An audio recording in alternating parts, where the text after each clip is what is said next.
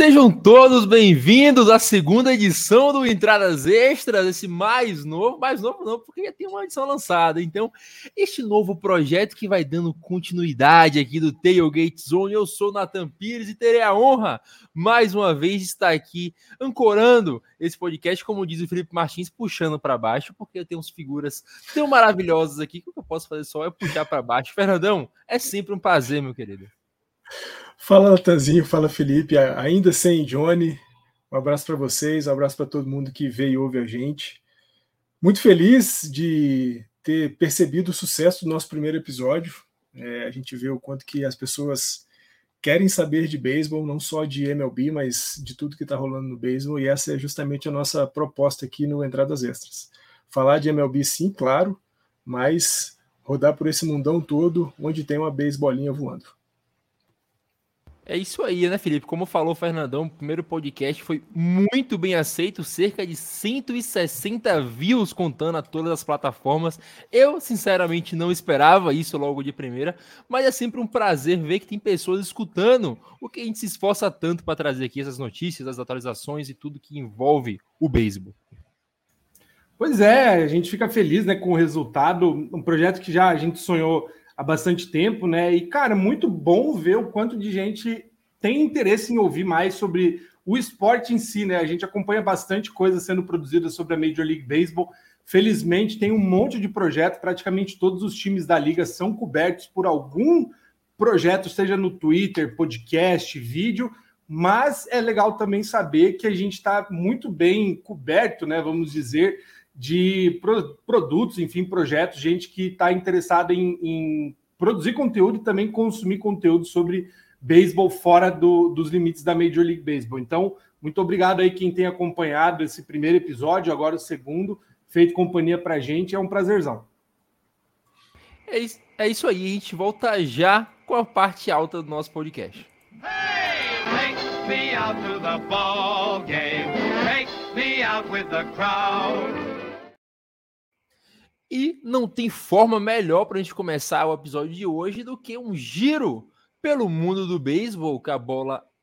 Que, a bola o quê? A terra é uma bola, se fossem duas seria um saco. Eu gosto bastante de lembrar disso. Então, para começar falando aqui de beisebol hoje, Felipe Martins, seu querido Nick Pivetta, não irá mais jogar o World Baseball Classic, o World Baseball Classic pelo Canadá. Ele vai ser substituído aí pelo Onishiko que estava no Seattle Mariners na última temporada, ficou com 4.36 de areia em 43 aparições lá pela Double A. O Piveta teve Covid, né, tempos atrás aí, não conseguiu se recuperar bem o suficiente para disputar o World Baseball Classic. É um desfalque gigantesco para o time do Canadá, sem dúvida alguma. Não que o Canadá fosse ter chances, né? A gente não, não esperava grandes coisas dessa seleção. A gente falou no programa passado como é um time bem jovem, né? Embora seja formado por alguns prospectos, ainda assim não é um time que faz frente de fato na competição. Mas é um sinal de alerta aí, principalmente para quem acompanha o Red Sox, né? O Nick Pivetta começa o ano já gerando algum, alguma preocupação, e óbvio, para o espetáculo do, do World Baseball Classic, seria sempre bom a gente ter a melhor opção possível atuando por cada equipe, né? O Nick Pivetta é uma baita baixa na rotação do, do Canadá, não sei se ele seria o melhor arremessador desse grupo, mas certamente seria uma opção sólida para qualquer partida, né? Qualquer conflito. Então, Canadá já entra com menos alguns pontos aí na competição. E, Fernandão, o principal nome do Canadá, sem dúvida alguma, era o seu Fred Freeman. Mas, como a gente sabe, o World Baseball Classic acontece no começo da temporada. Sendo assim, os, os arremessadores estão frios. Então, quanto mais experiente for o cara, é melhor para a seleção. E perder o Piveta, como eu falei para o Felipe, o Felipe lembrou, é um baque muito grande, ainda mais para uma seleção que não tem como repor esse nome à altura.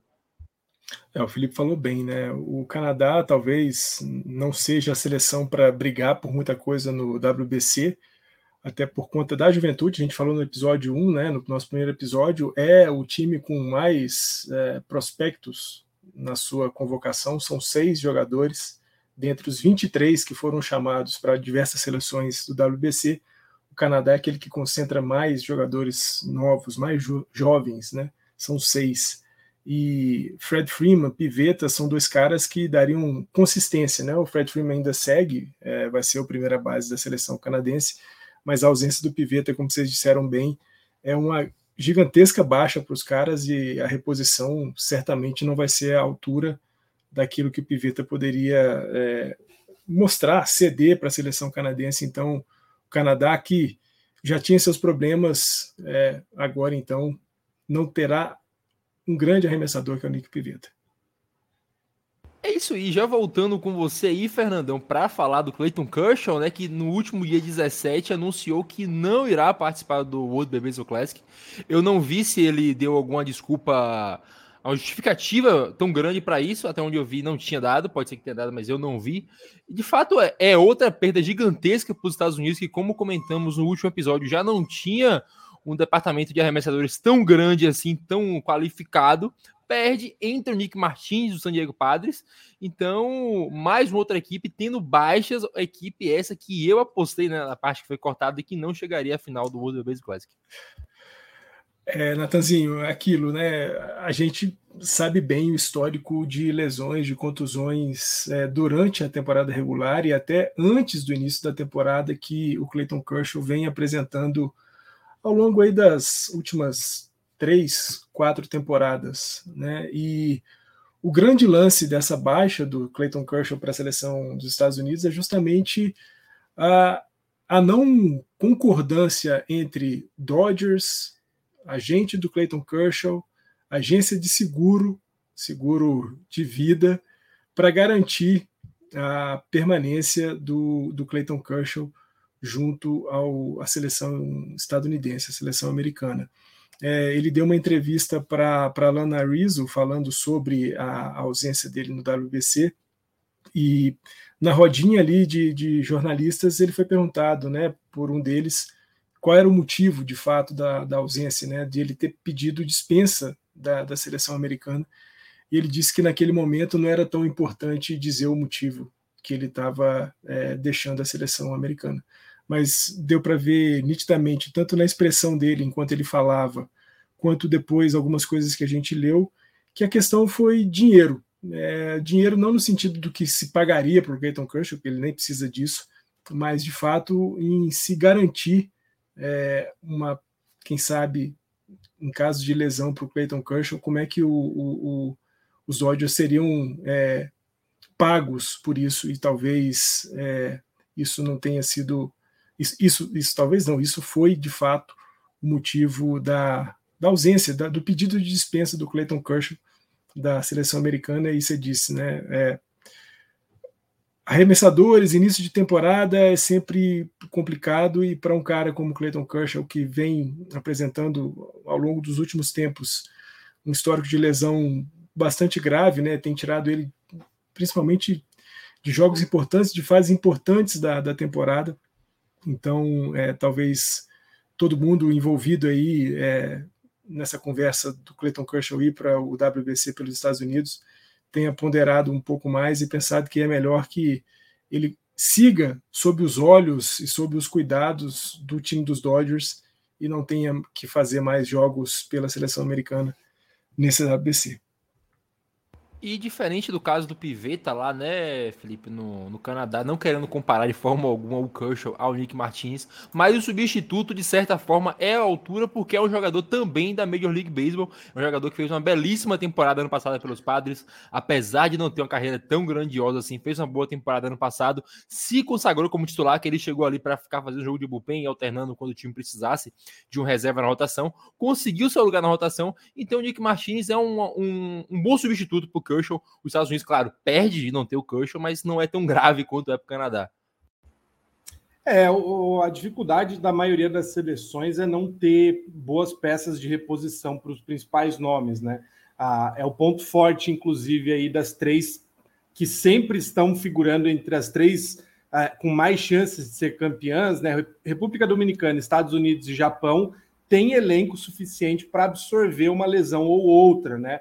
Eu ainda acho que os Estados Unidos não leva tão a sério assim a liberação de atletas como poderia. O, o Kershaw, na idade que está, né, como a gente falou, os riscos de lesões, talvez nem fosse uma, uma, uma opção primária, vamos dizer, com tanto de jogadores que poderiam ocupar o espaço dele, talvez até mais saudáveis. Mas ainda assim, a opção que, que de substituição ela é muito melhor do que o que os outros times têm a oferecer. Então, realmente, quando, quando a gente compara né, os elencos e até a, a capacidade, na verdade, de formar bons jogadores, os Estados Unidos tem anos luz na frente, até do Canadá, que é um vizinho de, de fronteira, né? Teria condições de, como a gente falou no episódio passado, desenvolver um bom programa de, de formação de atletas de alto nível. Ainda assim, tem um, um mundo de distância entre um e outro. É isso aí, dando continuidade ao nosso giro aqui de beisebol, ao nosso giro de desfalques, que é, é, é o que é hoje. O Jimin Choi também foi barrado do World Baseball Classic, agora pelo Pirates, né? Ele deu uma entrevista falando que respeitava a decisão do time e não ia falar muito sobre isso, mas ele, chegou, ele que chegou agora nos Pirates na, nessa off-season, ele passou por uma cirurgia no ombro ou foi no cotovelo, não lembro agora. Eu sei que ele passou por uma cirurgia, ele não teve uma off-season inteira para se recuperar disso, e os pais acharam melhor deixar ele de fora desse time da Coreia do Sul, Fernandão, que agora o melhor jogador da Coreia do Sul, se eu não me engano, é o Kim lá do Padres, né, que também jogou muito bem na última temporada, brigou para Gold Glove. É, os, a gente vê muita boa intenção dos caras em servirem a seleção dos seus países, mas eu acho que para esse caso específico do Diman Choi, faz muito sentido a não liberação pelos Pirates. Né? Um cara que vem de, de cirurgia. É, o, o, time quer sempre ter o cara perto, quer sempre saber como é que está a progressão, como é que ele está progredindo né, na recuperação da lesão e na medida que ele for fazendo seus primeiros movimentos dentro de campo. Então, acho que é, é ruim, é, é, ruim a gente não ver um cara igual o Choi, é um cara que eu gosto muito de ver. Eu acho um, um, primeira base bem interessante, um rebatedor designado também bem legal, um cara que eu gosto muito, eu acho bastante divertido assistir o Choi quando ele jogava nos Rays, e agora vai ser mais divertido ainda vê-lo jogando pelos Pirates, vai ser talvez um dos principais jogadores do time, da franquia. Mas é uma pena não poder vê-lo no, no WBC, mas entendo bastante a preocupação dos Pirates e, e, acho que nessa daí fez todo sentido não, a não permissão de ida do jogador para o World Baseball Classic. Uh, só corrigindo aqui, né, dando a informação correta, o, a cirurgia foi no cotovelo. O, acabei de conferir aqui, Felipe, assim como o Canadá, né, o, a Coreia do Sul, apesar de ter uma liga relativamente forte de, de beisebol para a região ali da Ásia, não tem tantas peças boas, assim como os Estados Unidos têm para repor a perda de Jamie Choi na primeira base. É, o, o, a Coreia do Sul também, outra seleção que tem dificuldade de pôr um elenco é, para bater de frente com as principais seleções, embora a, o, o, elenco como um todo da Coreia, que passa por um processo parecido com o do Japão, que é um elenco que constantemente joga junto, né, em torneios internacionais. Então, é, tem muita gente vindo aí da, da KBO, né, a liga, a principal liga da Coreia, a liga profissional, é, o Choi, óbvio, seria uma grande adição, até porque a, até os técnicos têm falado muito, né? Os técnicos das seleções é, não dos Estados Unidos e da República Dominicana, né? A importância de você ter atletas com experiência da, na Major League Baseball. Ah, óbvio que quando você tem atletas de ponta na sua liga, como é o caso do, do Lee Jung-hoo, que é o conhecido neto do vento, né? Ele é filho de um dos maiores jogadores da história da Coreia do Sul e se encaminha para ser também um dos grandes da, do país. É, ele é um bom jogador que constantemente é ventilado aí numa possível postagem para a Major League Baseball, mas ele ainda fica atrás de outros jogadores que têm já experiência com principalmente os arremessadores de ponta da Major League Baseball, como é o caso do Sandy Alcântara, do Darvish, do Otani, enfim, está acostumado com a zona de strike, com a bolinha, com o ritmo de jogo. Isso faz muita diferença, né? Quando o Brasil foi para a classificatória, a prioridade da convocação foi ter o máximo de jogadores que fossem possíveis né, de, de atuar no Brasil com alguma mínima experiência nos Estados Unidos. Então, quase todo mundo das ligas menores foi chamado e foi dado prioridade para chamar os irmãos Lopes, porque já tinham alguma passagem aí por elencos de ligas maiores. É, isso faz diferença, né? Óbvio que o Choi vai fazer falta nesse, nesse elenco da Coreia do Sul.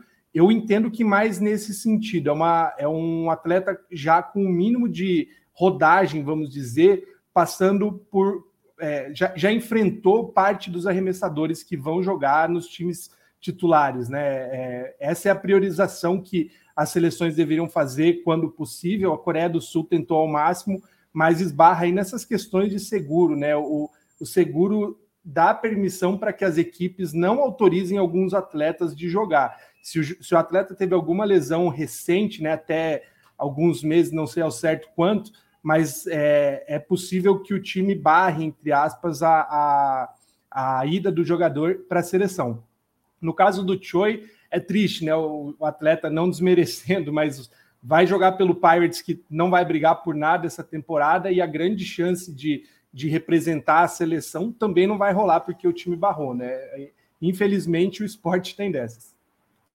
E, Fernandão, passando aqui agora para o último desfalque, é da sua surpresa, né? Quem você apostou como surpresa seria a Colômbia. Eles perdem também um grande desfalque, é o Donovan Solano, um cara que foi Silver Slugger em 2020 lá pelos Giants. É um cara que constantemente rebate 30%. Não é um grande defensor, é bem fraquinho na defesa, mas no bastão ele costuma botar a bola em jogo. E ia ser importante para esse time da Colômbia para continuar movendo ali a fila de jogadores e tentar anotar as corridas. É, você falou bem, Natanzinho. O Solano é um cara que rebate muito para a média, né? Ainda não rebate para força, muito, mas é um cara que tem muita constância no bastão e é desfalque muito sentido para a seleção da Colômbia, né? A gente falou isso na, no, no episódio passado, acabou não indo para o ar, mas eu falei um pouco da Colômbia, né? A Colômbia que é o país em que aqui nas Américas o beisebol mais tem crescido, ainda não é uma das grandes forças de toda a América, mas é um time que já começa, é um país que já começa a colocar bons jogadores é, nas, nas ligas aí pelo mundo inteiro. A gente vê o Solano na, na MLB. Então, é, de fato, vai ser muito sentido. Um cara, como você disse bem, seria para poder mover as posições ali no line da, da seleção colombiana, mas que não vai ser dessa vez que a gente vai ver o Solano jogando pelo seu país. É isso, né, Felipe? Mais um, um desfalque que é bem sentido, porque assim como foi Canadá, assim como é Coreia do Sul, não tem um, um contingente tão grande de jogadores para suprir a falta de jogador, ainda mais um Silver Slugger, como é o Donovan Solano, é um cara que, como eu falei pro Fernandão, rebate 30%, então é um cara e consequentemente vai botar a bola em jogo, por mais que seja sempre aquele hitzinho, aquele hit singlezinho ali. É, o Solano era uma, uma das, das figuras né, que a, a seleção da Colômbia poderia aproveitar, pelo mesmo caso do Jim Choi, de ter experiência na Major League Baseball, uma seleção que inclusive poderia ter ainda mais nomes, né? O Jonathan India foi um dos que foi largamente ventilado como podendo atuar pela Colômbia, não foi o caso, mas é, por uma boa causa, né? Não é uma questão de lesão. É, alguns jogadores estão dando prioridade aí para se preparar para a temporada, né? Jogadores que estão entrando em contrato, ainda mais no caso do Solano, né, de ter oportunidade de melhorar os valores do contrato dele, é um contrato relativamente barato. É, ter uma boa temporada às vezes é prioritário do que jogar o World Baseball Classic, até porque jogadores que são mais novos talvez tenham chances ainda no futuro de poder representar o próprio país.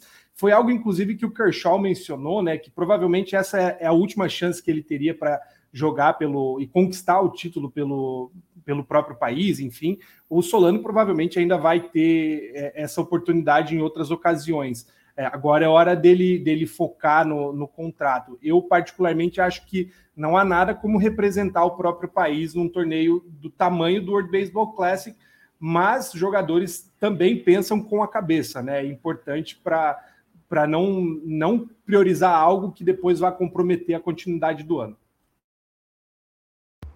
Não, é isso aí. Agora, voltando um pouquinho para falar da nossa MLB, né? Falamos tão pouco dela no primeiro episódio, agora quase nada também.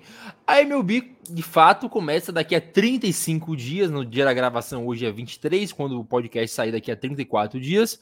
Mas Amanhã, no dia 24 de fevereiro, teremos beisebol da MLB de volta. O Spring Training irá começar até. Teremos três jogos amanhã com Texans, Rangers e Kansas City Royals, Seattle Mariners e San Diego Padres. E um time aqui que eu não consigo ver o nome na MLB contra o Boston Red Sox.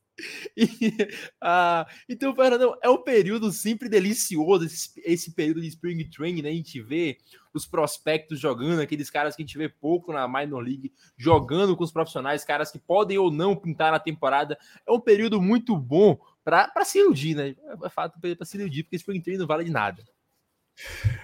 Natanzinho, é verdade, né? Spring Training, do ponto de vista esportivo, vale muito pouco, mas é, é muito bom a gente poder ver quem está chegando e quem vai chegar na MLB, né? Você falou dos prospectos, a gente pode de fato conhecer um pouco mais desses meninos que a gente lê bastante e nem sempre tem tanta oportunidade assim de vê-los atuando.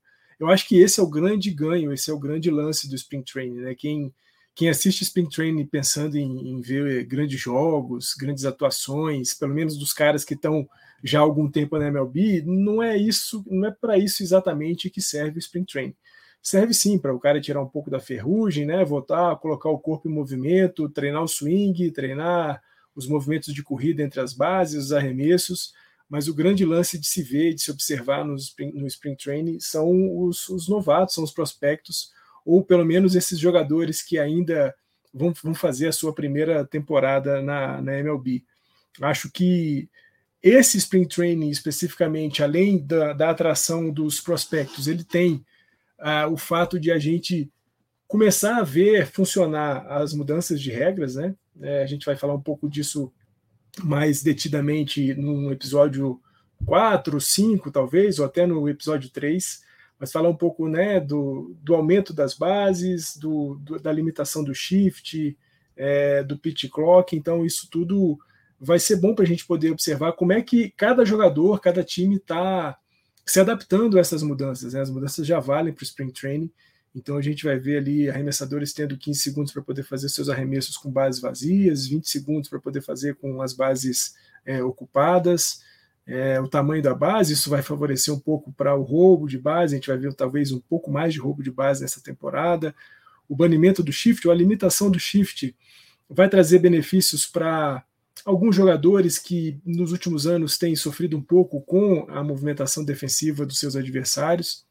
Então, eu gosto muito de Spring Training, eu adoro Spring Training, já estava até cobrando aqui a minha assinatura da MLB TV para poder começar a ver os jogos a partir de amanhã, porque eu gosto muito e acho, o Natanzinho e Felipe, o Spring Training é um bom exercício para a gente entender um pouco a dinâmica do beisebol quanto a vitórias e derrotas. Né? É, a gente sabe, fala muito sempre, né? A temporada de beisebol é uma temporada longa, são 162 jogos, e seu time não vai ganhar todos os jogos. Esqueça isso, é impossível isso acontecer. Spring Training é um lugar bom para você começar a exercitar esse, esse sentimento, esse pensamento de que, pô, meu time vai começar ganhando um jogo de 4 a 0, mas daqui a pouco vai entrar a molecada, vai fazer uma merdinha aqui e ali, e meu time vai tomar uma virada, vai acabar perdendo esse jogo por 11 a 4. É isso beisebol tem disso.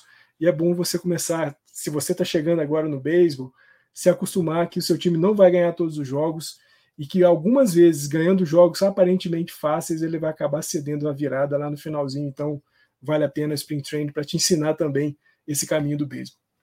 Ah, você tem que parar para pensar que se seu time for que nem o Dodgers aí, que ganha 100 jogos todo ano, você não vai perder 50. São 50 noites indo dormir com a cabeça inchada.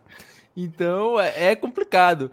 E, Felipe, sempre que vai começar o Spring Training, eu lembro daquele filme do Amor em Jogo, Fever Pitch, do, do Jim Fellow, que o cara pega e vai lá pra Tampa, né, que é onde o, o, Boston, o Boston Red Sox faz seu, seu, seu Spring Training para acompanhar tudo. Eu me sinto do mesmo jeito, só que aqui em casa. Eu ligo na TV aqui, vejo tudo do Giants. Quando não tem um jogo, boto no rádio, né, porque não tem todos os jogos transmitidos, mas uma época muito boa, como falei Fernandão, você observa esses prospectos, observa os caras que não são tão prospectos assim, aqueles caras que chegam com contrato de minor league precisam render e dá para se ter uma ideia de como o time vai começar a temporada, porque não dá para se ter ideia de como vai ser a temporada inteira, porque ela muda para caramba decorrer ali, mas como o time começa a temporada, você consegue ver como os titulares ao menos vêm jogando, se o cara tá quente, se o cara não tá, como o cara começa a aquecer, é algo bom de se acompanhar, de se assistir, ou de ao menos acompanhar as estatísticas ali dos seus jogadores favoritos. É, o ponto mais irrelevante, na verdade, na minha opinião, do Spring Training é de fato estatística e performance, porque principalmente para arremessadores, né? É, os números são sempre ruins, porque o arremessador até é incentivado a não jogar o, o máximo que pode para não forçar demais, né? Ou, ou, gerar lesões bestas, o que acaba favorecendo muitos rebatedores, né? Todo ano a gente fala, nossa, o Red Sox está voando no Spring Training, o que não quer dizer absolutamente nada, porque quando começa a temporada é que de fato as coisas é, é, começam a ficar mais sérias, né? Mas é um período, sim, principalmente nos Estados Unidos, né, em que muita gente que tem condições de, de dispor do tempo está fugindo aí do inverno, né? Vou falar no caso do Red Sox e do Minnesota Twins, por exemplo, que são times em regiões muito frias dos Estados Unidos nesse começo de ano fogem aí para a Flórida para poder acompanhar um treinamento. É, no caso do Red Sox,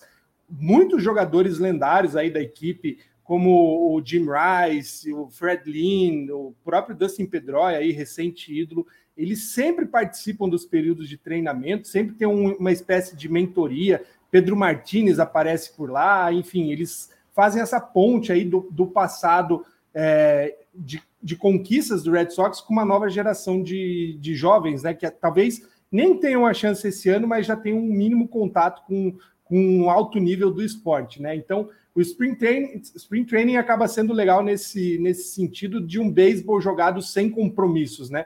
Claro que é importante sim o período de treinamento, mas se perder tudo bem, o importante é competir, né? É experiência. E só recuperando, o Nathan comentou, o time que joga contra o Red Sox é o Huskies da Northeastern University.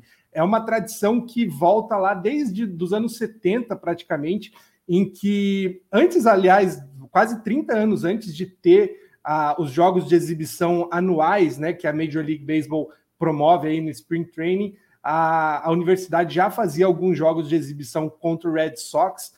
Quase nunca, se é que já ganharam algum um ano, né? Mas pelo menos desde 2004 não ganha, sempre perde. Teve ano aí que, juntando os dois, três jogos, geralmente são jogos de sete, oito entradas no máximo. Teve ano que o, o score saiu 44 a 0 para o Red Sox, mas ainda assim é uma tradição bonita aí que principalmente o pessoal da universidade leva muito a sério, porque é o grande evento do ano. Uma tradição bonita pro Red Sox, pelo visto, né? Porque pros caras são um negócio meio triste. E, e Fernandão, uma coisa legal que o Felipe falou é, é do Spring Training é, é, ver os ídolos, né? Os caras das franquias. Eu lembro que no Giants mesmo a gente tem uma foto do, do Barry Bonds e do Michael Jordan, coisa que só o Spring Training promove pra gente. A gente tem o Willie Mays e o, e o Barry Bonds ali, tem o Barry Bonds e o Buster Pose. Então é, é, bom ver esses nomes que são bastante identificados com a franquia, que depois de anos já aposentados voltam ali e conseguem instruir os jovens. Eu lembro que ah, na temporada de 2021, né, que Pose não tinha jogado, 2000, é, jogado bem em 2019, não jogou em 2020. Em 2021, ele falou que teve dicas do Barry Bonds para voltar a rebater bem e ele teve uma das melhores temporadas da carreira no bastão. Então é sempre maravilhoso esse momento.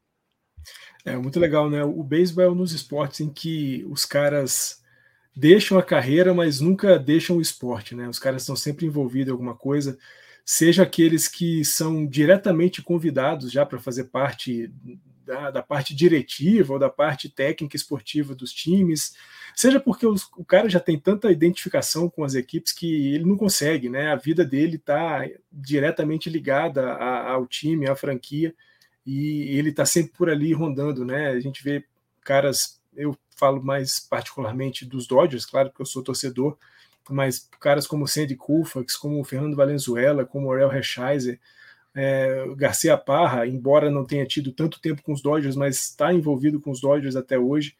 Então, assim, é, é muito legal e, e, o quanto que é enriquecedor, né? Imagina Buster Posey, que sempre foi um, um enorme rebatedor, um grandiosíssimo catcher, ter dicas de Barry Bonds para voltar a rebater bem. Imagina só, isso é, isso é muito legal. É, é, é, bom, é sempre bom ver ídolos atuais, ver ídolos de outros tempos, a gente que é, teve um contato mais é, posterior com o beisebol, né, já numa fase avançada da, da, nossa vida, pelo menos eu já tinha ali pro, perto dos 30 e poucos anos, 20 e poucos anos, quando eu conheci o beisebol. É, a gente não tem tanto contato assim com os caras mais antigos e é bom ver o rostinho desses caras, já esses senhores, e falar, pô, pô quem é esse Sandy Koufax? Deixa eu ir atrás desse cara aqui. Quem é esse Barry Bonds? Quem é esse Willie Mays? Quem é esse Hank Aaron? Deixa eu ir atrás desses caras para saber quem é, e é assim que você vai construindo uma identidade de beisebol, não só vendo jogos, mas também conhecendo a história dos seus times, dos times adversários, dos grandes jogadores que passaram pela MLB. É isso aí. E o Spring Training tá no começo, a gente não tem muito o que falar, mas à medida que for acontecendo, a gente traz aqui as notificações dos jovens que estão brilhando, quem não tá bem, quem tá bem, o que aconteceu. E a gente vai contando aos poucos o que vai acontecendo aí no Spring Training junto com as notícias do World Baseball Classic. Agora vou finalizar aqui a parte alta da entrada e já voltamos com a parte baixa. E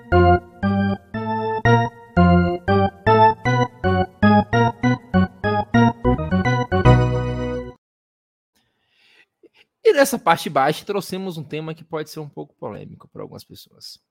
Jogadores que precisam provar algo na MLB em 2023. Temos vários casos aqui de jogadores que precisam provar alguma coisa, não necessariamente a mesma coisa, mas, como diz o Felipe, eu não quero falar, falar o óbvio, eu vou começar com ele falando justamente o óbvio. Felipe, o Kodai Senga, jogador japonês, precisa se provar na liga. Uh, eu até separei aqui, né? Ele vem a temporada abaixo de, do, dos dois de areia, inclusive ele tem mais de uma temporada assim.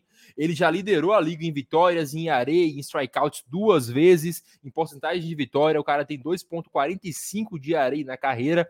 Arremessa fastball, a cutter, a slider e, para minha surpresa, a forkball, que eu sinceramente não lembro de ninguém, nenhuma outra pessoa que arremesse também essa bola. Uh, no Japão, o cara tem uma carreira muito bem consolidada. Mas, é, como, como, você falou, não quero falar o óbvio, mas o óbvio às vezes precisa ser dito. É um cara que precisa se provar lá nos New York Mets e na MLB, porque é um beisebol de escolas totalmente diferentes.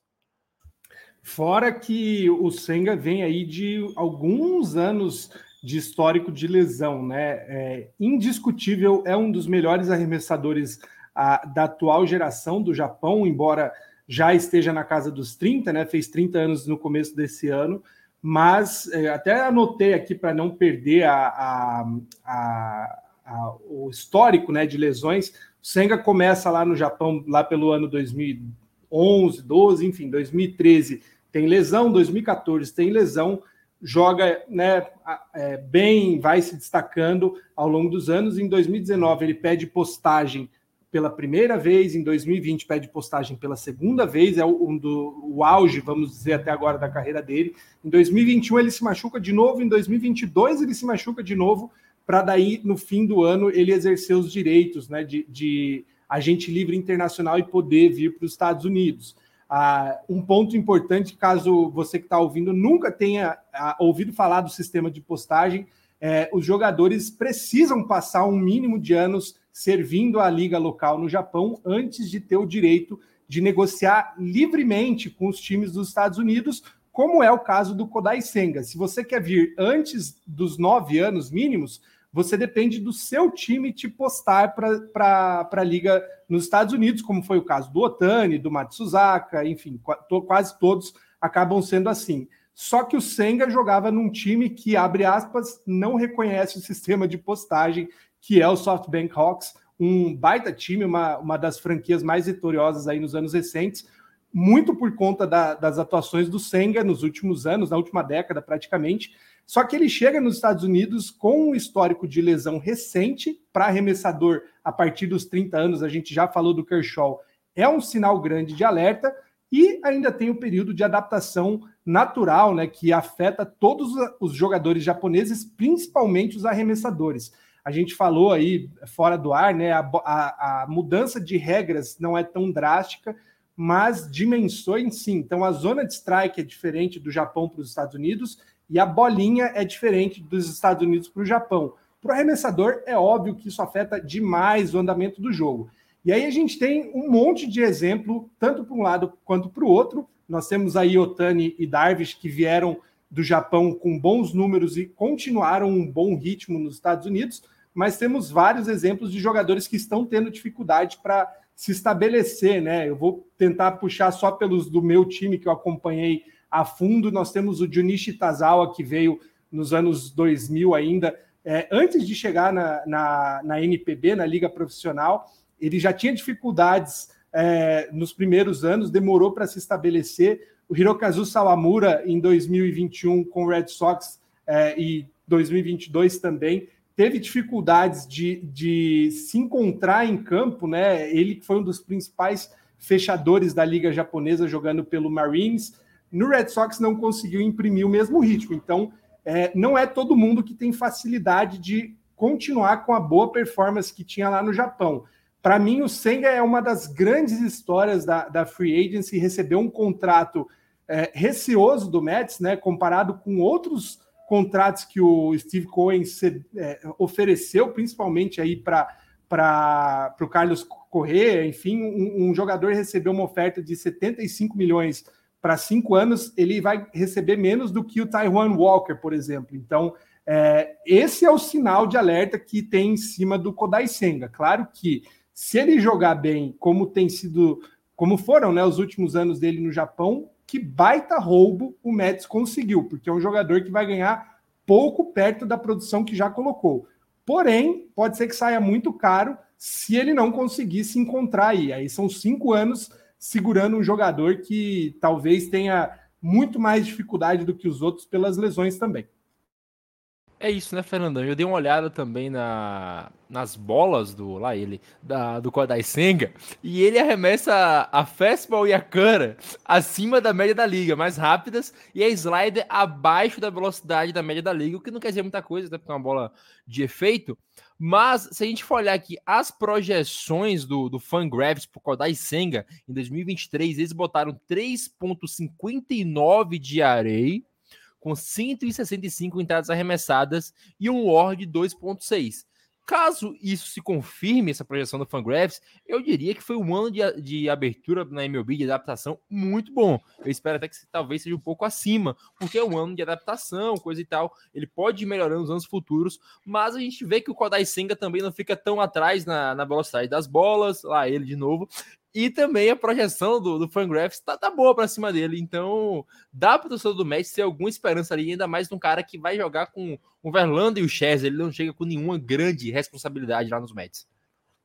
É, ele vai estar muito bem protegido, né? Nesse, nesse, nessa rotação dos, dos Mets, sem dúvida alguma.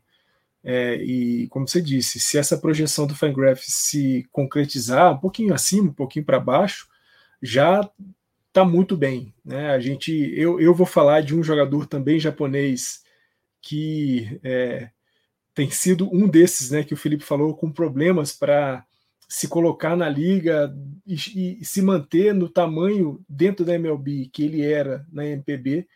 E, e se o Senga conseguir fazer aí 3,50 de, de array, pô, eu acho que qualquer coisa na casa dos 3 e 3,5 está muito bem. E é isso, né? O fato dele estar tá protegido pelo, pelo Scherzer, estar tá protegido pelo Verlander, já dá para ele muito mais tranquilidade para desenvolver o trabalho. É, e o, algo que é legal de complementar, né, Natan? A gente conversou fora do ar, a, um, um, ponto positivo, vamos dizer, né? Se você considerar que arremessadores, conforme vão ficando mais velhos, têm dificuldade de manter a velocidade dos arremessos, né? A bola rápida na Major League Baseball é um dos principais fatores de análise de um bom arremessador, mas aí você tem um Darvish, por exemplo, né, com um arsenal gigantesco de muitas bolas de efeito. Então, os, como você comentou, se o Senga consegue talvez equilibrar um pouco, menos bolas rápidas para não forçar tanto o braço, mas conseguir trabalhar bem a contagem de arremessos e, e a forma como os rebatedores são induzidos pelos arremessadores pelos arremessos de efeito, né? Talvez ele consiga se re, reinventar na liga, né? É, e aí tem a longos anos. O Darvish veio cedo também para os Estados Unidos, vai bater quase 40 anos jogando praticamente, né? Não, não quer dizer que a mudança e a dificuldade de adaptação seja algo negativo. Óbvio que o, um jogador mais velho é, ele sofre mais do que jogadores novatos que já estão no sistema, até por isso acabam competindo num prêmio eventual de calor do ano. Mas é, o, a experiência nessas horas também fala muito alto, porque é um jogador que sabe mesclar melhor os arremessos que tem no próprio arsenal. E continuando aqui neste pique de falar dos jogadores japoneses que precisam provar algo em 2023, uma escolha do Fernandão é o Yusei Kikuchi, que, na minha opinião, nunca foi grande jogador, apesar de ser All-Star, né? ele foi All-Star em 2021, se eu não me engano, lá pelos Mariners, depois acabou sendo trocado, né? Eu acho que ele nunca foi um grande jogador, a bola dele, inclusive, perdeu velocidade, pouca é verdade, mas perdeu velocidade nos últimos dois anos. Eu acho que hoje ele é um, no máximo um 5 competente ali, porque o IARE dele varia sempre na casa dos 4, 4 alto ainda, 4 para cima, mas ele já provou em 2021, na primeira metade daquele ano, que poderia ser um bom arremessador. Isso quer dizer, não sei se é, foi só uma half season wonder, né? Não foi nem uma one season wonder, foi metade de uma, de uma temporada, mas de fato, o Yosei Kikuchi foi contratado lá para os para os Blue Jays e precisa provar algo. Mas só dando um complemento aqui, eu acho que além dele, quem mais precisa provar algo nesse time do Blue Jays é o Berrios. O Berrios chegou para ser ace e jogou e foi pior que o Kikuchi ano passado, que também não foi bem. É, o grande lance do Kikuchi, né, é que ele chega com, assim, primeiro ele desperta muito, muito interesse, né, quando ele é colocado no mercado. É, me lembro da, da off-season de 18 para 19, que foi quando ele foi postado e muita gente andou atrás do, do Kikuchi, né? Ele que jogava lá no Japão, jogava no, no Seibu Lions, jogou de 2010 até 2018. É, e aí acaba que Seattle, né, pelo fato de ter o Ichiro Suzuki, por conta da proximidade com o Canadá, é sempre um, um, um estado, né? Washington é sempre um estado e o Seattle é uma cidade que sempre atrai bastante jogadores japoneses. Né? A gente pega aí no histórico de japoneses na liga, muitos deles passaram por, por, por Seattle, pelos Mariners. E de fato, Natanzinho, 2021 foi o ano que ele foi para o All-Star, muito por conta da sua primeira metade. Ele termina essa temporada com 4,41 de ERA. E esse foi o seu melhor ERA desde, desde quando ele chegou na, na MLB em 2019, nas suas quatro temporadas. Primeira temporada ele tem 5,46, na segunda 5,17, 4,41 nessa de 2021. Em 2022 ele tem um 5,19 que dá para ele um ERA de carreira dentro da, da MLB de 5.02. Não é nada espetacular.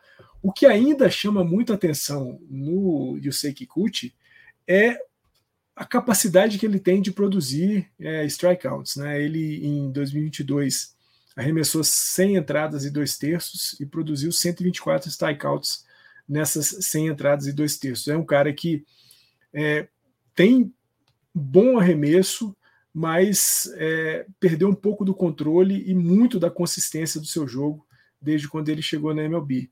Acho que a saída dele de Seattle, ida para Toronto, é um, um, time que oferece para ele a oportunidade de se reencontrar. Eu acho que essa temporada para o Yusei Kikuchi é uma temporada de reafirmação, ou pelo menos de afirmação na MLB, mas reafirmação da sua carreira, porque algo ficou para trás nessa transição da NPB para MLB para o Kikuchi. É, é, é, exatamente o que o Fernando falou, é o, é o meu gancho, né? É, quando a gente olha as estatísticas dele nos últimos anos, né, ele começa a se destacar lá por 2015, praticamente 2014, começa a ter um ritmo melhor no Japão, né? Jogar mais entradas, ceder menos corridas. Ah, mas aí quando ele vem para os Estados Unidos, em que os jogadores do Japão precisam esticar mais né, o jogo, porque eles têm menos descanso no, nos Estados Unidos do que tem no Japão, ele acaba jogando menos entradas. Então, um arremessador que, de novo, já passou dos 30 anos, começa a mostrar um declínio, né? Então, os anos de Seattle já não foram maravilhosos como poderiam ser, e ele vai para uma divisão ainda mais difícil, né? Vai jogar aí contra ataques bem potentes, no caso do Yankees, do, do próprio Baltimore Orioles, que é um ataque bem mais jovem, muito dinâmico, né? É, é, é realmente um desafio que, claro, se der certo, maravilha para o Kikuchi, né? Vai conseguir recuperar um pouco da confiança. Mas vai ter que, que lutar bastante aí para, inclusive, não perder espaço né, nessa rotação do Blue Jays. É, é, óbvio, é um time que vai dar uma boa proteção também em termos de ataque, né? Tem sido um time bem produtivo ofensivamente, com, com, mas também ele perde ao sair de Seattle a, aquele corpo de arremessadores reserva que garantia jogos, né? Os, o bullpen eficiente do Mariners. No Blue Jays não é bem assim a história, mas a gente segue na, na torcida de ver um bom, um bom desempenho né, do Kikuchi para ele conseguir de fato recuperar um pouco que seja do que ele jogava aí no Japão nos bons anos. Aí ah, agora falando da, de algo que eu não queria falar aqui, é Joey Bart, tá? Eu separei o Joey Bart, ele de fato precisa provar algo e não é delírio da minha cabeça botar o Joey Bart aqui, porque ele já foi top 5 uh, ah, prospectos da liga, ele foi uma escolha de primeira rodada, ele foi a escolha mais alta da história do São Francisco Giants e ele foi um prospecto dominante até chegar na MLB. Foi queimado, é verdade, em 2020, quando subiram antes da hora. Em 2021 apareceu pouquíssimo, mas ainda assim foi uma aparição boa, foi três jogos, se não me engano, ou três vezes ao bastão, mas foi bom o tanto que ele jogou. E ele sofre para manter as boas atuações. Ele começou bem a última temporada, teve um meio de temporada tenebroso e finalizou bem. Mas eu posso dizer que 70% da temporada dele foi horrível, foi negativa. E ele precisa se provar no time. Eu separei aqui uns números. Ele tem 38% de strikeout nas redes ao bastão ele tem apenas 8,9% de walk. Ambos subiram, né? Ele conseguiu aumentar a quantidade de walk, mas também aumentou strikeouts, que já era muito alto. O Joe Bart é um jogador que tem potencial, porque sempre que ele rebate, as raras vezes que isso acontece, é uma rebatida forte. Ele tem a rebatida mais potente dos Giants na era StatCast, foi um hit de 116 milhas, se eu não me engano. Uh, então, ele é um cara que tem potencial, mas não consegue botar no jogo. Me, me parece às vezes que falta até motivação no Bart, que é um problema que tem também, que eu acho que existe no Cold Bellinger, que a gente vai falar mais à frente.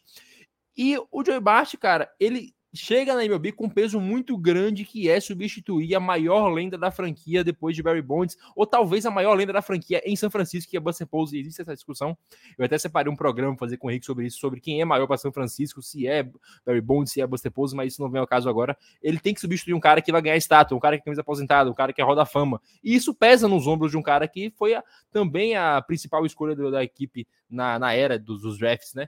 Então, ele precisa se provar que ele pode ser ao menos um titular na liga, porque ele não conseguiu nem fazer isso ainda. Quiçá ser o substituto do Pose, né, Fernandão? Você que acompanhou por tanto tempo o Buster Pose. Pô, Natazinho, você falou um negócio que eu acho que é o grande drama pro, pro Bart, né? É ter antecipado a subida dele para a MLB.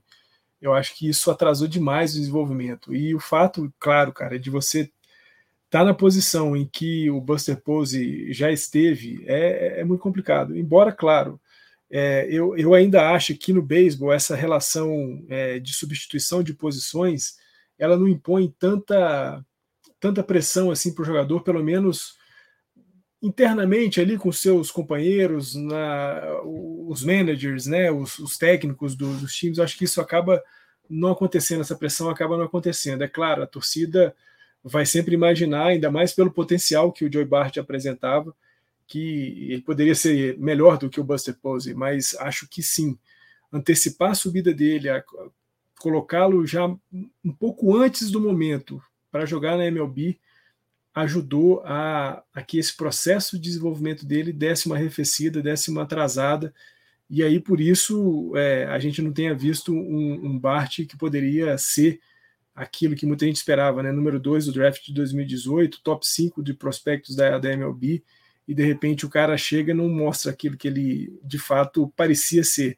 Acho que é um bom ano de novo é, para um time como o San Francisco Giants, que talvez não vá ter tanta coisa para fazer assim em 2023. É, o desempenho individual vai ser algo valoroso e valioso para o time dos Giants nessa temporada. E Felipe é um cara que vai chegando já aos 26 anos, a gente sabe que a carreira dos catchers não são tão longas assim, a não ser que você seja o, Ed, o, Yadier Molina, mas a carreira não é tão longa. Ele tem 26 anos, ele já teve 3 anos aí, sendo que dois foram um cedo, é, ele teve efetivamente um ano para se provar na liga, não conseguiu. E como o Fernandão falou, né, é, talvez não seja tão pesado assim para ele internamente entre os companheiros substituir o Posey, mas querendo ou não, até algo positivo para ele é o Posey estar lá. O Posey agora é um dos donos do São Francisco, aposto que ele deve aparecer lá no Spring Training, talvez passar alguma dica ou outra, mas nunca é fácil substituir um grande ídolo, talvez um maior da, de uma era para uma franquia. Ainda mais tão vencedor quanto o Posey é, que é o cara que mais tem título pelos Giants. É, eu, eu, até a gente conversou isso na montagem né, da, da pauta eu tenho uma dificuldade com esperar, na verdade, é, um bom não um bom desempenho, mas uma correspondência de prospectos ou jogadores recém-subidos, justamente porque é, uma, é um trabalho injusto, né? Você lidar com a expectativa alheia. É, todo prospecto, óbvio, é, ainda mais no caso do Bart, né? Sobe, é, é, é, é, escolhido segundo de um, de um draft de sei lá quantos, quantas centenas de jogadores, com um dos maiores, se não o maior, né, bônus de assinatura para jogador de posição. É, é, óbvio que ele vai gerar expectativa e não é culpa dele, assim, a, a, é muito mais culpa da mídia, do hype que precisa se alimentar, né, de novas faces do esporte. Aí sim entra a questão de substituir Buster Pose, ele é, é, criado uma aura em volta dele antes mesmo dele pisar no, na franquia, né? É, eu acho que o, a, a, chave vira quando é dado espaço para o jogador se desenvolver. Óbvio que a temporada 2020 foi uma, uma, um degrau muito grande para muitos jovens que precisavam de um, de um respiro aí no desenvolvimento, porque foi uma temporada para quem jogou ligas menores, inexistente, para quem jogou ligas maiores, encurtada. Né? Foi um ano atípico para todo mundo. Isso, óbvio, afeta o, o, desenvolvimento dos jogadores. Né? O Red Sox tem um belo exemplo do Jeter Downs, que vem para Boston como principal prospecto e hoje está dispensado porque simplesmente não conseguiu render. É, é colocado uma carga em cima dos prospectos muito grande às vezes, né? E aí entra o que você falou, Joey Bart vai bater aí os 27 anos, que em muitos casos é considerado aí o auge de alguns jogadores, é, e ainda não, não demonstrou o que de fato se espera dele, né? Eu acho que ah, se ele tiver menos pressão, talvez, para jogar é, da própria torcida, dos próprios colegas de time, talvez tenha um espaço para ele ter um o chamado breakout, né? Para ter essa, essa explosão que se espera dele, né? Mas também não, não me surpreenderia se esse momento nunca chegar.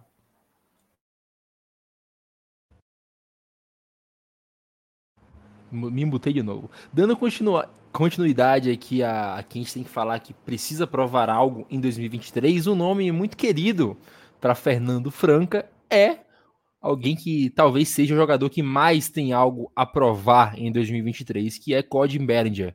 O cara é MVP, Rook of the Year, All-Star, Gold Globe, Silver Slugger, MVP de série de playoffs. O cara, eu digo sem exagero, Fernandão, o Cody Bellinger, ele teve um começo de temporada de carreira digno de um Hall of Famer.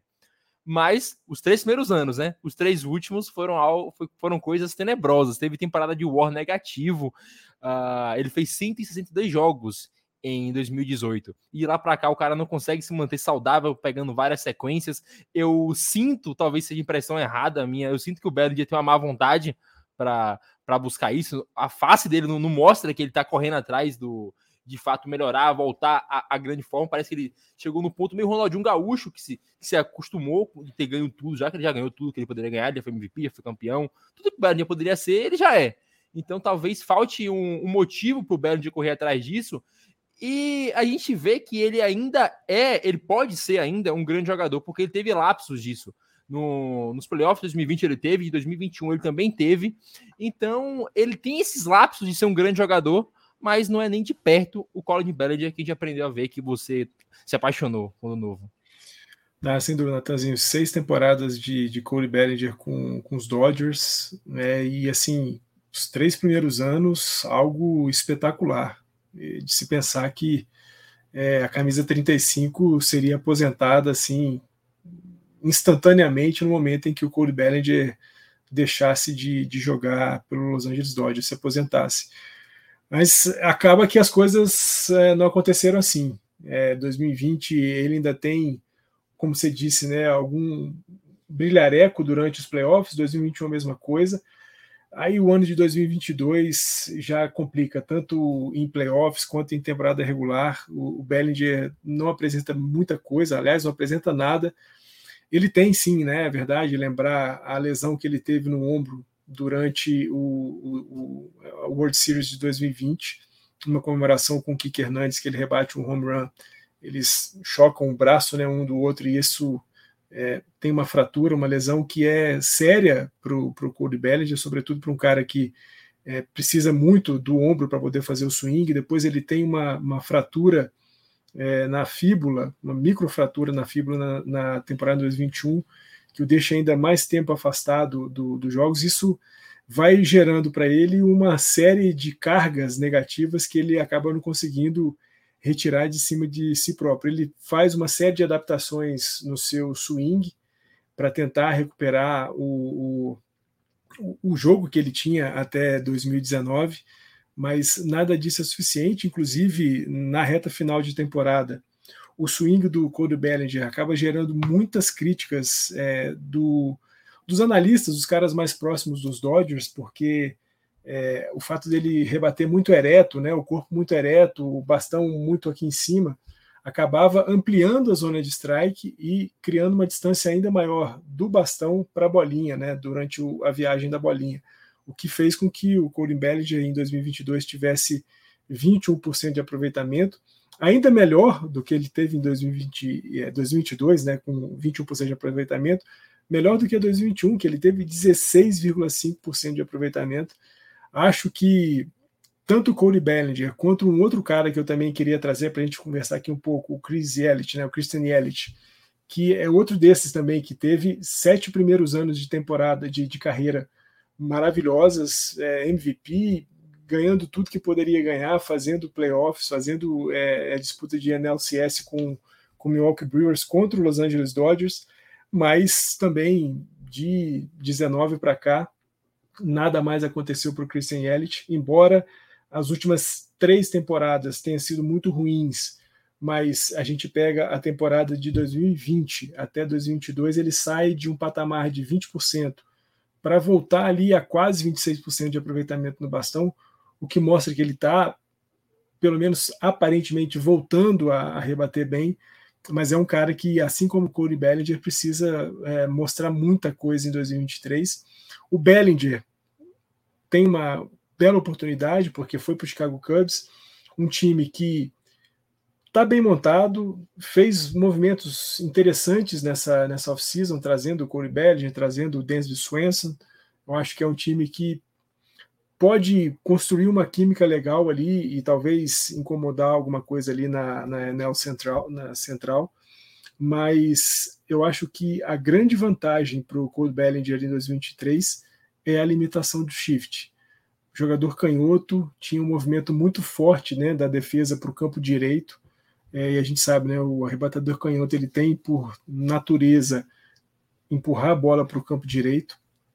E isso sonegou muitas rebatidas do, do Corey Bellinger é, ao longo da sua carreira. Eu acho que a limitação do shift vai ser um, um, uma, pode ser um grande ganho para o Corey Bellinger em 2023, mas sim, ele tem muito a provar, ele precisa voltar a ser o jogador que ele foi nos três primeiros anos da carreira dele. Ah, uma coisa, Felipe, que é mais psicológica do que prática em si é a tal de mudança de ares. É, é totalmente psicológica, mas a gente costuma falar que beisebol é um esporte 50% mental, né? E um exemplo que eu penso aqui rápido na minha cabeça é o Kevin Gausman, que o cara tinha sido mandado pro bullpen, depois tomou DFA e o Giants transformou o cara em ace. Então, essa mudança de ares pode ser que faça bem pro Bellinger, ainda mais indo para uma equipe que não briga por título ano sim, ano também, como o Dodgers, com uma pressão menor, claro, ele recebe 18 milhões em arbitragem, ele precisa render, mas a pressão, obviamente, é muito menor do que a nos Dodgers, pode ser boa pro Cody Bellinger. E já te passando também que você fala de Bellinger, depois emenda no Yelich aí, com o Fernandão, pra gente pular para outro cara depois, o buraco do Yelich não é tão fundo como é do Bellinger, como comentou o Fernandão, porque o, Bell, o Yelich ele, ele foi pro fundo do poço, rebatendo 20% em 2020, mas ele foi aumentando. Hoje ele rebate ali os seus 25%. E assim como o Yelich, ele já liderou a liga em OPS, OBP, batting average, foi MVP. Hoje o Yelich é um jogador comum. Os Brewers precisam que ele volte a ser o Yelich, porque é um time muito bom no arremesso, mas falta ataque. O Milwaukee precisa que ele volte a ser o Christian Yelich para o time sonhar novamente em chegar longe na pós-temporada. O Bellinger hoje é um jogador ruim. O Yelich hoje é um jogador comum. Mas ambos precisam voltar a ser o que eram antes, até porque são jogadores com potenciais enormes. É, e é curioso como os dois caminharam juntos, né? Existiu por, um, por algumas temporadas a competição particular entre Bellinger e Ellis para quem receberia mais votos de MVP, né? E eram duas faces do, de aí dois, duas, três temporadas os principais nomes do esporte, né, em termos de ofensivos, talvez até numa baixa aí de lesões do Mike Trout, é, mas infelizmente os dois estão com dificuldades, né? Como vocês falaram, o, o caso do Yelich, talvez por ser mais ligado a lesões, seja um pouco mais fácil de se recuperar, porque é aquela coisa, ele não esqueceu os fundamentos né, de, de, de rebatida. O Bellinger, é, muita gente acredita né, essa queda brusca de produtividade com a mudança de, de, de giro mesmo, né, da forma como ele rebatia, a abordagem que fazia a cada arremesso e parece que isso ele realmente não conseguiu recuperar, foi tentado voltar como era antes, é, basicamente desmontar um jogador que produzia bem, né? Talvez por uma intenção de buscar algo melhor ou menos arriscado em termos de lesão. Fato é que desmontou o jogador que existia, existia de forma eficiente.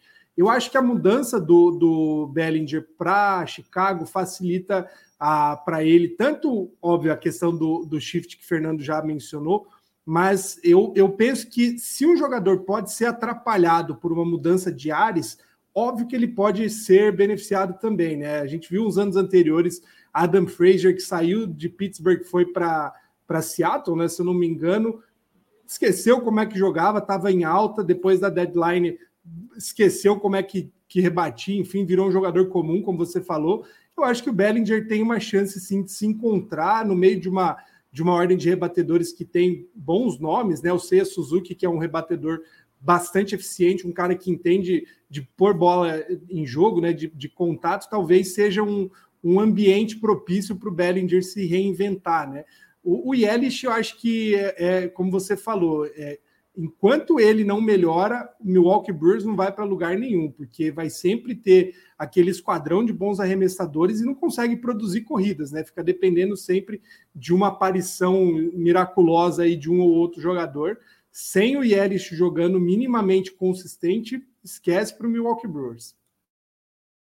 Uh, indo para um dos últimos nomes aqui, o último é o mais polêmico, mas um dos últimos aqui é o Anthony Rendon. O Rendon, cara, vai receber 38 milhões por até 2026. Por temporada, o cara vai receber 38 milhões pelos próximos três anos, incluindo esse. Então são quatro anos recebendo 38 milhões.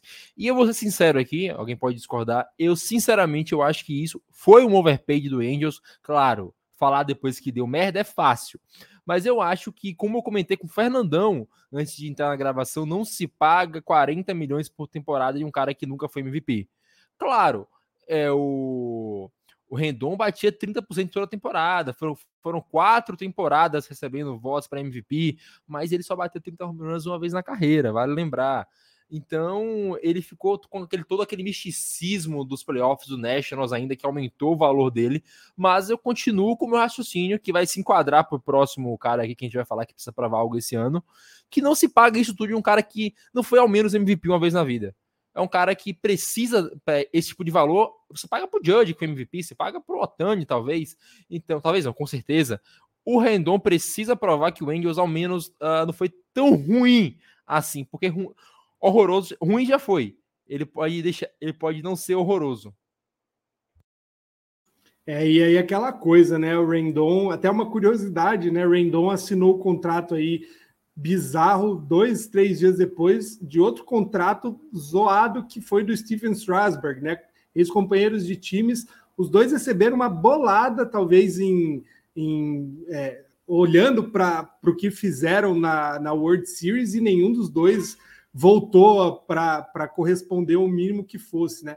O Rendon é um caso ainda curioso porque, óbvio, ele foi dois anos aí praticamente atrapalhados por conta de lesões, mas aí o cara volta, recebe suspensão por se envolver em briga, difícil, difícil defender.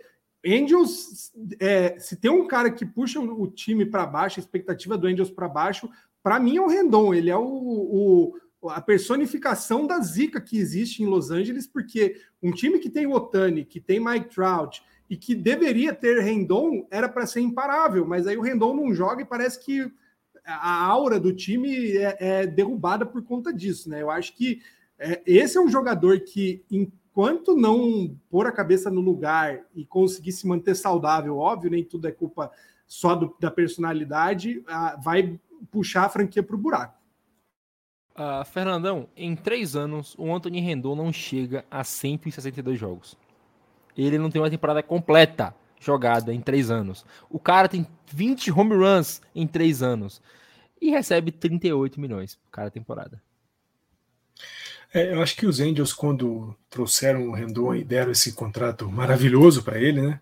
Tava esperando o Rendon das três últimas temporadas no Washington Nationals. Talvez isso tenha encantado o Moreno e feito com que ele desse esse contrataço para o Anthony Rendon.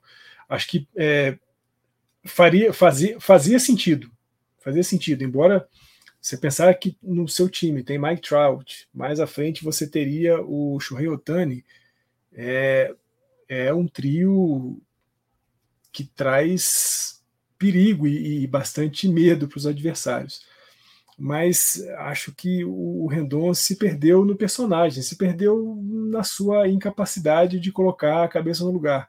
Felipe disse bem, é, lesão, você infelizmente não tem como controlar quando é que ela vai acontecer, por mais que você tenha todo o mapeamento que hoje a fisiologia, né, a medicina é capaz de fazer, mas nem sempre você consegue é, se afastar 100% delas. Mas aquela imagem da temporada passada do Rendon com o braço engessado, se envolvendo numa briga dentro do campo, é algo assustador, algo assustador. Um cara lesionado que vai para um bolinho de briga, podendo fazer a coisa ficar ainda pior é, é, é aquilo que você para para pensar assim, se esse cara ainda se se vê como um jogador de beisebol, ou se ele está só mesmo curtindo a vida adoidado ali em, em Anaheim.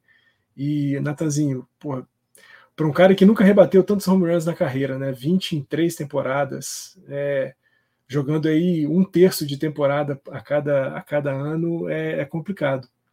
Eu acho que a gente fez aqui uma seleção é, nós vamos concluir com um nome bastante polêmico, como o Natanzinho disse, mas até aqui nós fizemos aqui uma seleção de jogadores que, se se juntassem e se jogassem o máximo que podem, fariam um timaço. Fariam um timaço.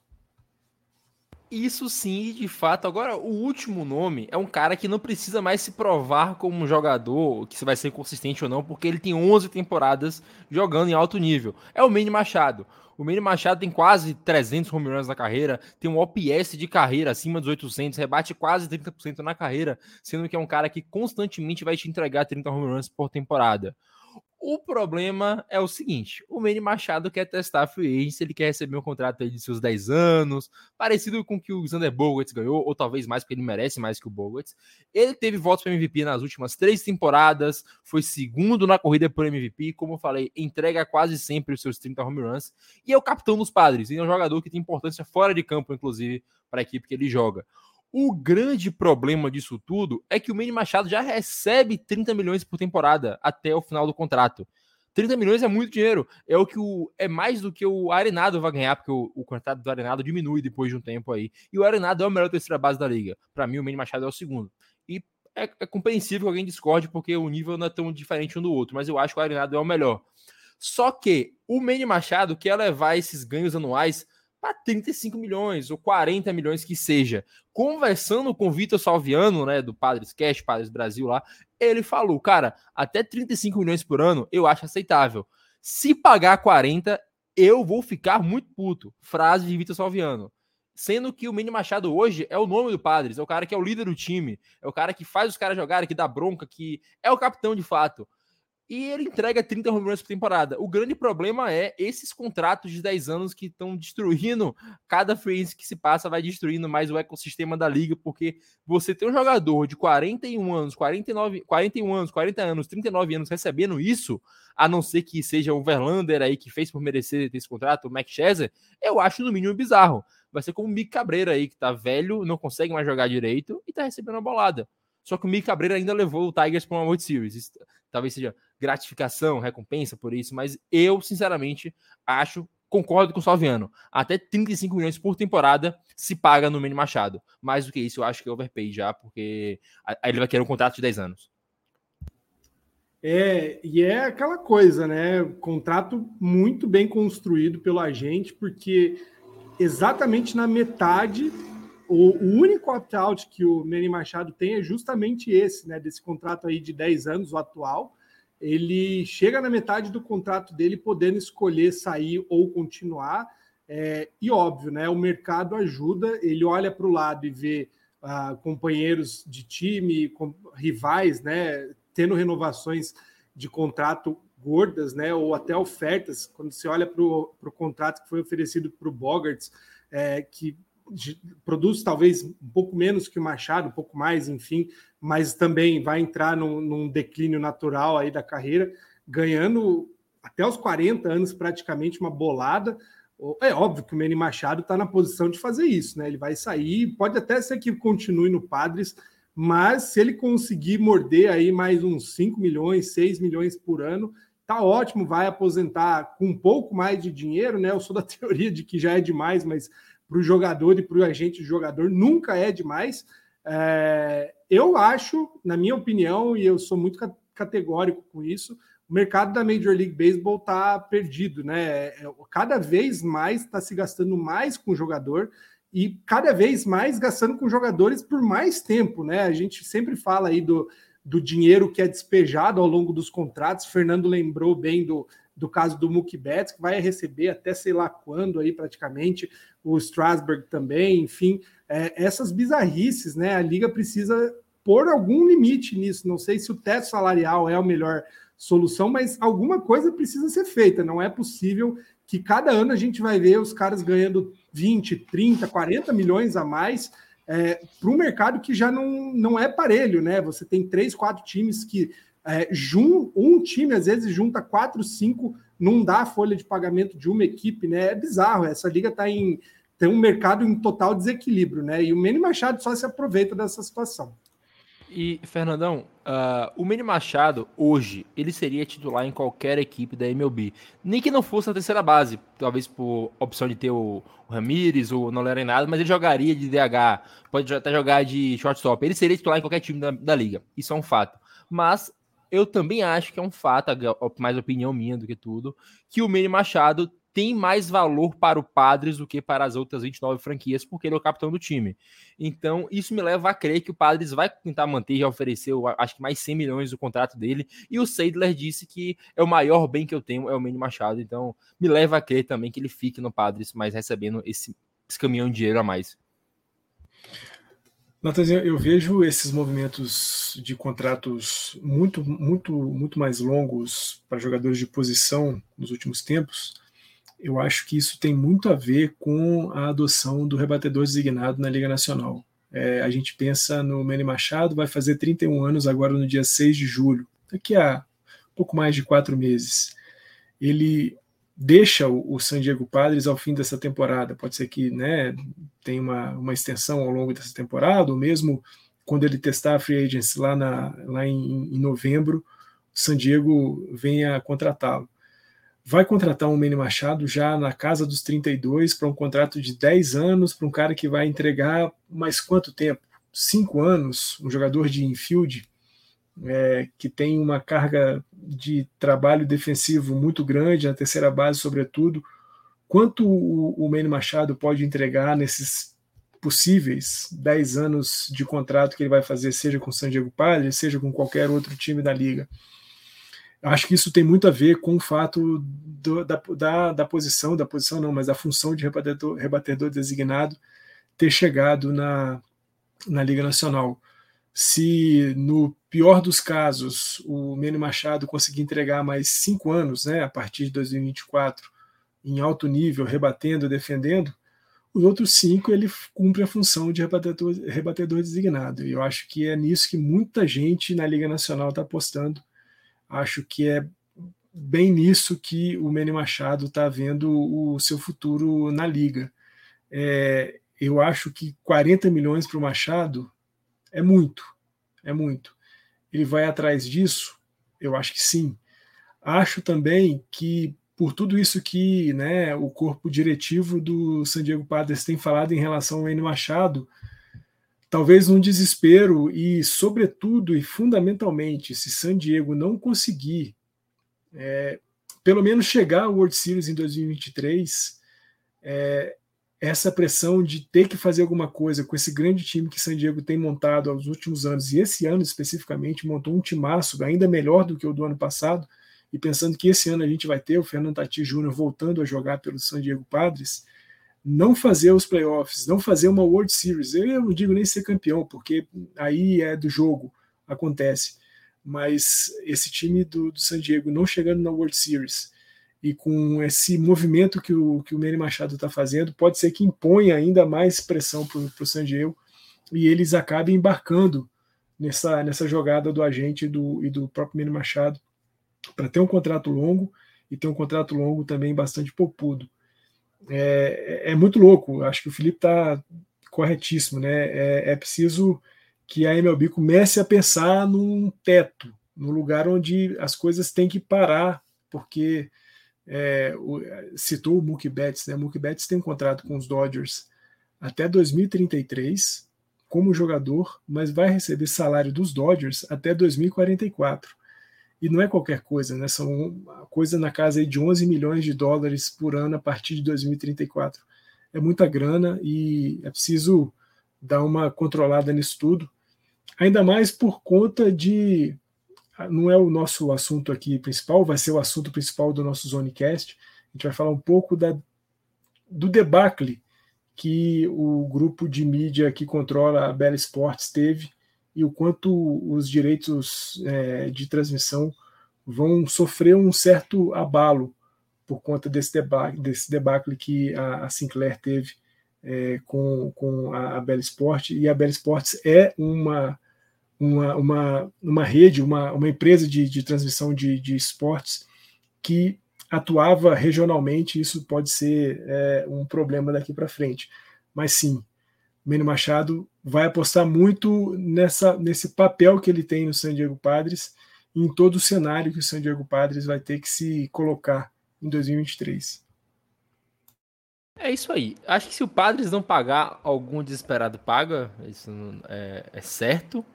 Então, vamos finalizar aqui. Vou puxar o Alcoff aqui para a gente finalizar o programa, que dessa vez não vai ter erro.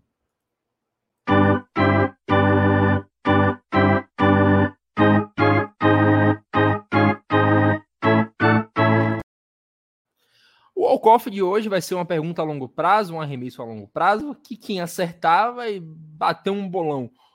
Onde vai jogar Manny Machado, Fernandão, em 2024?